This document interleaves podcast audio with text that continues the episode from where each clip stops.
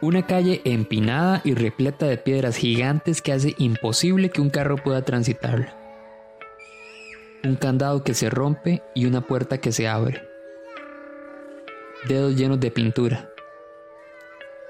Esas son las imágenes que mantengo de un recuerdo muy viejo, un recuerdo de una travesura, quizá la más cruel y más hermosa travesura que haya hecho.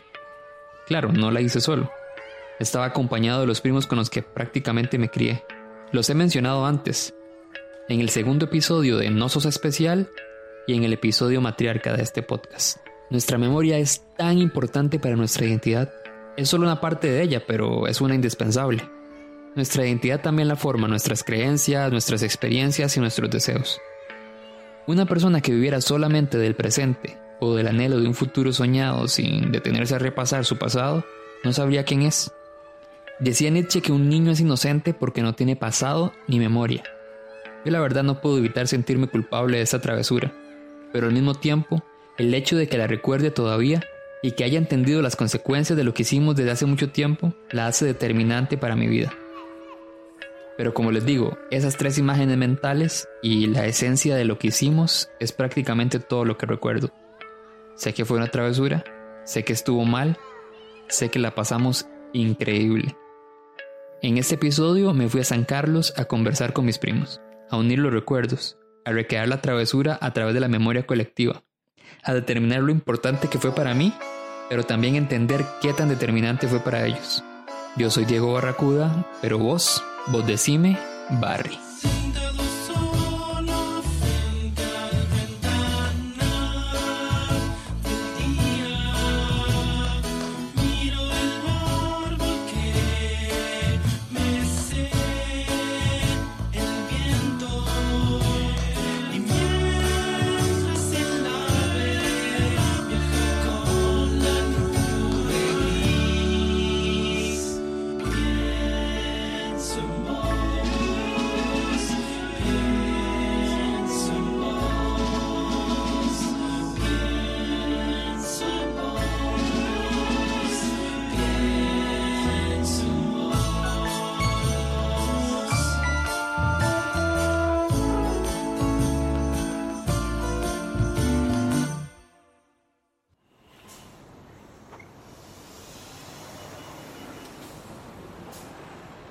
Un viaje de San José a Ciudad Quesada, donde vive mi familia, toma alrededor de tres horas, pero todo depende de muchas cosas. La hora de salida, el estado de la calle, los derrumbes, el bus que te toque y por supuesto las presas. Yo he estado en viajes de hasta cinco horas y aún así lo peor de todo es esperar el bus.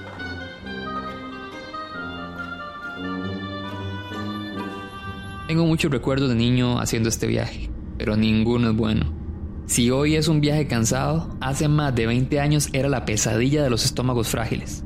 Los buses eran una cafetera que parecían desarmarse con cada vuelta, y eran muchas vueltas. Había que ir armado con bolsas, pastillas para las náuseas y correr para ganar un espacio en los primeros asientos porque al sentarse atrás, en vez de estar en una cafetera, más bien era como estar en una batidora.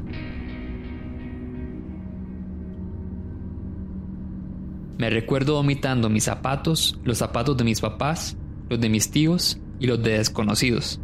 Una vez en un viaje con mi mamá nos tocó tomar un bus que iba llenísimo. Corrimos como pudimos para tomar asientos, pero no hubo manera. Nos sentamos atrás. Fue tanta la prisa que no nos habíamos tomado las pastillas para las náuseas. Y lo peor, no habíamos comprado agua para tragarlas. No recuerdo cómo hizo mi mamá, pero yo no puedo olvidar el trago amargo, nunca mejor dicho, que me hizo pasar esa pastilla.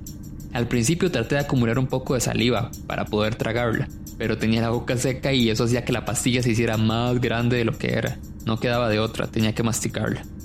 Lo hice con mucha seguridad. No sabía que después del primer crujido vendría un infierno en mi boca. El sabor era espantoso, era intragable y me empezó a hacer sentir la lengua tiesa y gigante.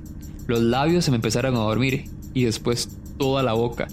Una señora, seguro viéndome hacer muecas horribles, me extendió una botella de agua, pero ya era demasiado tarde. En fin, ahora cuando viajo no necesito pastillas, solo los audífonos, pongo música y puedo dormir tranquilo todo el viaje. Llegué temprano, mis primos no habían salido del trabajo todavía, entonces aproveché para preguntarle a mi abuela si tenía algún recuerdo de la travesura. felices a las piedras que estaban en la calle. La Santa Trinidad. Pero, o sea, a mí Ah, no, yo no lo sabía. Bueno, nosotros nunca lo confesamos, solo pasando por ahí se podían dar cuenta, pero yo no recuerdo que eso haya pasado, por suerte, porque qué vergüenza.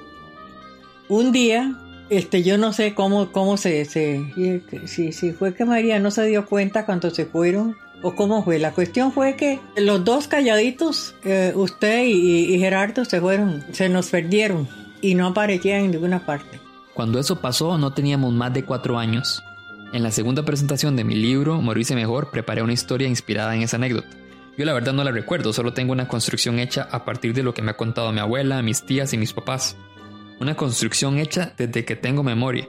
Porque en mi familia serán expertos en muchas cosas, pero en recordarte las travesuras no hay quien lo supere. En especial si esas travesuras no terminaron bien para uno.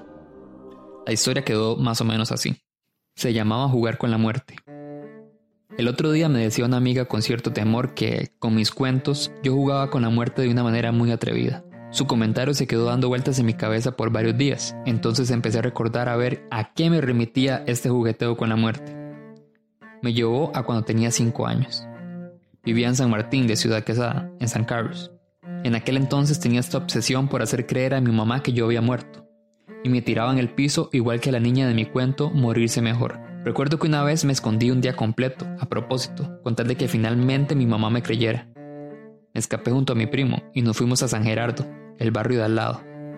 Había que cruzar un puente de hamaca, lo hice con ayuda de unos marihuanos que siempre estaban ahí. Yo no entendía qué significaban marihuanos, para mí eran personas que pasaban todo el día en un puente de hamaca. Finalmente me escondí en un bosquecito que estaba al lado del río. Llegó la noche y en algún momento me sonaban tanto las tripas que me rendí y decidí volver. Cuando llegué, habían policías frente a la casa y mi mamá lloraba desconsoladamente. Confieso que por un microsegundo sentí un gozo interno por haber logrado finalmente hacerle la broma a mi mamá. Al verme, me levantó y me abrazó aliviada. Pero eso también duró un microsegundo. Me puso en el suelo y muy enojada me gritó preguntándome dónde había estado. Con cada detalle que le contaba, el escape a San Gerardo, el puente de hamaca, los marihuanos, la cara de mi mamá se ponía cada vez más roja y su ceño, más que fruncido, parecía un remolino. Ese día por primera vez le tuve miedo a la muerte, o lo que yo entendía por muerte. Mi mamá se escandalizó, se enojó y me castigó como nunca antes y nunca después. Hoy pienso que con el libro encontré una mejor forma de jugar con la muerte. Una que le hace pensar que me divierto con ella y no la hace enojar. Pero ante todo, que disimula el profundo temor que le tengo a mi mamá. Yo sí me acuerdo que está usted, ese de flor, pero ¿cómo es que se llama ese de flor? Germán. Germán. Ajá. Y entonces ahí estaban todos jugando. Ya ahí este Cindy dijo que ella, que ella, eh, que ella era doctora y que ustedes todos eran este, pacientes de ella, ¿verdad? El, el primero que le dio fue a Germán. Y hay una gran vergüenza con Flor, con la mamá de Germán. Esa es otra historia que siempre nos recuerdan. La verdad es que es una travesura bastante seria, pero no es la importante en esa historia. Decidí seguir esperando a mi prima en la casa de su mamá, de mi tía. Con suerte, y ella sí recuerda haberse topado con nuestra travesura al salir de su casa, porque era el puro frente. Solo que al día de hoy no debe saber que fuimos nosotros. Yo, ya, yo tengo una memoria. Exacto, que sí, porque es que ¿qué no hacían ustedes? Mi tía sabe de lo que habla. Si hubo una travesura de qué hablar en el barrio San Martín en los años 90, eso fuimos nosotros. No, no, pero lo que le hicieron a Germita, bueno, esta. Y dale con Germán. Perdón, pero es que no quiero contar esa historia. Al rato mi prima llegó. Acercarle más el micrófono porque. Pero espérese para ver cómo la voy a hablar. Ok. O hagamos la, la, la de supositorio, el chavo. Ella es mi prima Cindy. Su casa queda a 200 metros de la de mi abuela. Como mi otro primo, Melvin, no salía del trabajo todavía, decidí no esperar más y empezar la conversación con ella. Cuando Entonces le cuento el recuerdo y la travesura como tal, que por supuesto contaré más adelante, o idealmente contaremos los tres en un rato. De eso no me acuerdo. Qué raro, porque. O sea, Mm, esa no era una buena señal. Quizá porque es la mayor de las tres, la memoria le esté fallando. Pero bueno, Melvin de fijo sí tiene mejor memoria. Y además es bueno para el cuento. Entre los dos no la jugamos. Cindy y Melvin son hermanos. Y hay un tercero, el menor, Josué. Josué entonces no estaba en esa hora de la ah, pintura. digo, se va a estar acordando. Cindy intenta probar si Josué recuerda la travesura. Señal inequívoca de que está meando fuera del tarro, porque Josué quizá ni había nacido, o tenía solo un par de años cuando todo esto pasó. ¿Aló? ¿Usted está en el trabajo? No, ya salí. Ah, bueno, póngame atención. ¿Usted se acuerda que cuando nosotros éramos chiquitillos, usted, Diego y yo, No, no me acuerdo. no se acuerda? Yo la verdad no creo que él haya olvidado esa travesura. Además, Cindy la contó terrible. Le dije a ella que mejor esperáramos a que Melvin llegara y yo se la contaba.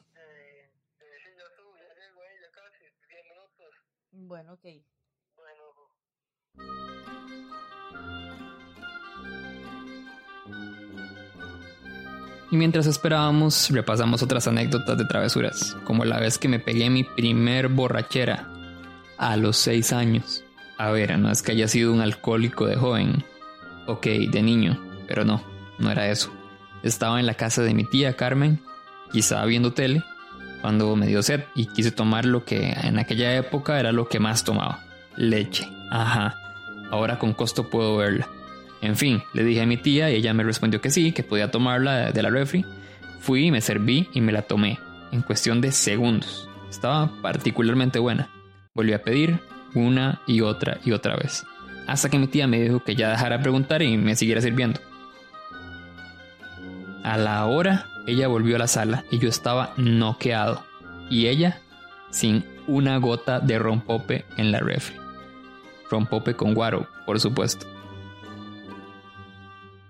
Es que vida, yo tengo muy poca memoria. ¿sabes? Fue que estábamos en una construcción, yo no sé si era. Esta es la historia. Probablemente pasó en época de vacaciones, cuando me quedaba a dormir hasta una semana completa donde mis primos. Salimos a jugar como cualquier otro día y se nos ocurrió meternos en la construcción de una casa a un costado de la de mis primos. En la carretera, angosta y de dos vías, no pasaba ni un 4x4. Era súper empinada. Bueno, es, ahí sigue. Y estaba llena de piedras gigantes, porque al ser una cuesta bastante pronunciada y de piedra pequeñita, provocaba constantes inundaciones al final de la calle, donde habían un montón de casas. Entonces decidieron pavimentarla y para eso pusieron piedrotas gigantes. Solo que tardaron meses en terminarla, entonces las piedras gigantes estuvieron ahí por mucho tiempo. Mientras correteábamos por la construcción se nos ocurrió la idea de que ya que esas piedras iban a estar ahí un buen rato, lo mejor era que estuvieran felices, obvio. Así que como pudimos, rompimos el candado, sacamos los tarros de pintura, los abrimos y pintamos todas las piedras gigantes que pudimos. No, man, no me acuerdo. Es que vida, yo tengo muy poca memoria. No, Diego, entonces yo creo que esa, esa historia suya fue un sueño. No. Jamás me lo soñé, todavía lo tengo claro en mi cabeza. Lo tengo claro en mi cabeza. Mm, la verdad no sé, no estoy tan seguro. Ahora que lo pienso, éramos muy pequeños como para romper un candado.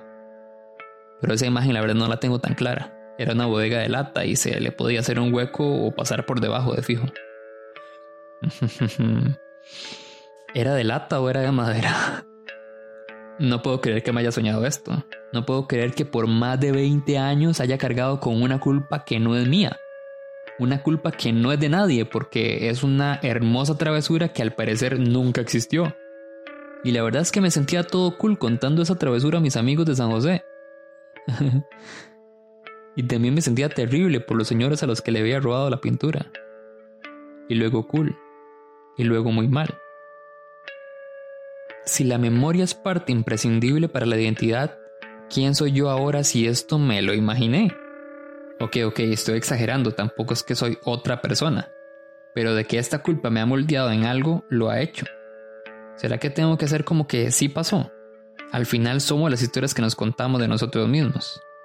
Como cuando la vez que llegué a un trabajo porque pensaba que me habían contratado y no.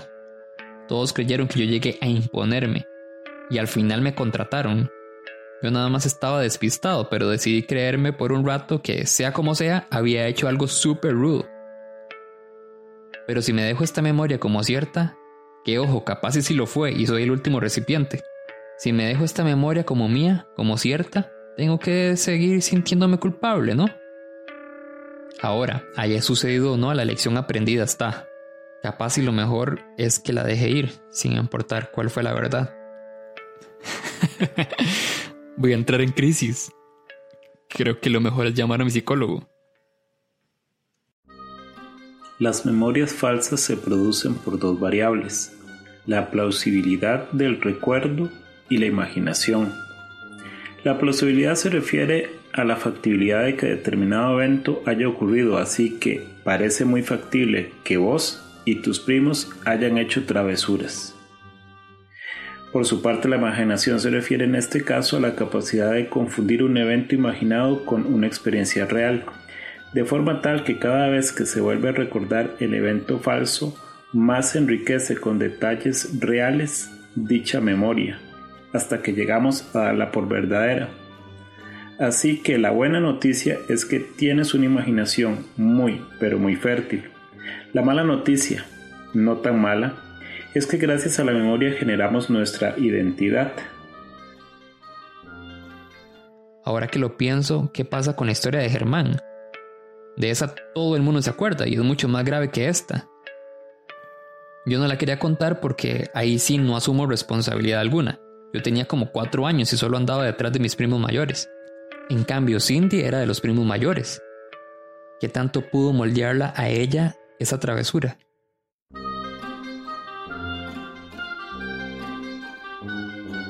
La vara sí es que era, digamos, el novenario de la bisabuela de nosotros. La historia de este episodio la vengo escribiendo desde hace meses. La curiosidad por saber qué tan importante pudo ser esa travesura en su identidad me saltó cuando trataba de terminar de escribir el guion. Ya pasaron cinco meses desde que la busqué para rehacer colectivamente nuestra travesura con las piedras y la pintura. Han pasado muchas cosas desde entonces. Ahora vivo aquí en Ciudad Quesada. Pero bueno, eso quizás sea para otro episodio. Ahora que vivimos cerca, le pedí que nos volviéramos a ver. La cosa es que entonces fuimos abajo del piso, de donde tía, que ahora es esa bodega, yo ahí jugaba casita, ¿verdad? O sea, yo tenía trastitos ahí, toda la cosa. Y Alan se puso a picar, a picar pastillas, pastillas ya viejas, vencidas. Él las machucaba. Usted y Gerardo traían matas. Con Gerardo se refiere a Melvin. Lo que pasa es que desde chamaco siempre insistió que le dijéramos Melvin y no Gerardo. Así que por pura formalidad le dije Melvin, pero es Gerardo. Hojas de China, prácticamente, porque hay un chinero por todo lado. Y entonces echamos en, en, una, en un vaso de vidrio con tapa, echamos el polvo de las pastillas, las, las hojas también machucadas, agua, tierra y, y hasta orines de Alan. Para que usted vea. y estábamos jugando, digamos, casita. Ah, bueno, estaba Pablo, el hijo de Inicia, la costurera del frente. Entonces, este, digamos, nosotros, yo le repartía a todos en un vaso, pero obviamente eso era, digamos, de, de hacer la pantomima, pero nadie iba a tomar. Ah, pero el imbécil de Germán se lo toma y comenzó con un dolor de estómago y se, pues, se, se puso de todos colores, se subió al medio rezo y dijo que se sentía mal y vomitaba. Se lo llevaron para el hospital inmediatamente. No me acuerdo si en ambulancia, en carro, yo no me acuerdo ni qué. Y tuvieron que llevarse chiquito para emergencias para que le hicieran un lavado de estómago. A mí me regañaron y a Alan le pegaron. y el rezo yo no sé si al final se terminó o, o, o lo interrumpimos, sinceramente. Pero ya casi, casi que matamos al pobre muchacho. Solo para reforzar mi punto, la versión de esta historia de mi abuela es un poquito diferente. Ya ahí este Cindy dijo que ella que ella que ella era doctora y que ustedes todos eran este, pacientes de ella, ¿verdad? Probablemente ambas versiones de esta historia ya están difusas. Sin embargo, la que importa es la de Cindy, porque esa fue con la que ella creció. Y la pregunta, ¿qué tanto pudo haber moldeado esta travesura a la persona que es Cindy hoy? Este, sí me impactó mucho, por supuesto. Todo el mundo me la sacaba en cara, que qué barbaridad, que cómo pudimos haber hecho eso. Pero no me sentía tan culpable, pero sí, pues me hicieron este, tener así como algunos miedos y el hecho de que muchos niños tienen una inocencia increíble, ¿verdad? Y, y, y siempre había que haber dicho antes, bueno, no se lo coman, vea que estamos jugando casita, ¿verdad? Pero ya hay uno también así, una mocosa que tampoco sabía nada. Hay muchas cosas que pasan entre juegos de niños inocentes y que tal vez eso marca la vida de otros. Hmm, otros, como Germán, como los dueños de la pintura. Creo que uno siempre queda pensando qué tanto pudo haber afectado a la otra persona. Pero va de nuevo. Yo me imaginé esta historia. ¿Por qué me estoy sintiendo culpable de nuevo? Probablemente por eso es que mi psicólogo también me dijo esto. Sugiero que en tu cédula de identidad en adelante pongas conocido como el culpas, una caracterización que podría revelar una forma particular tuya. Esa forma consistiría en que te autoflagelas por llenar el mundo de caras felices. Si esa es tu culpa, tu identidad, pues sugiero que quites lo masoquista de allí y dejes intacto el propósito de pintar el mundo de felicidad.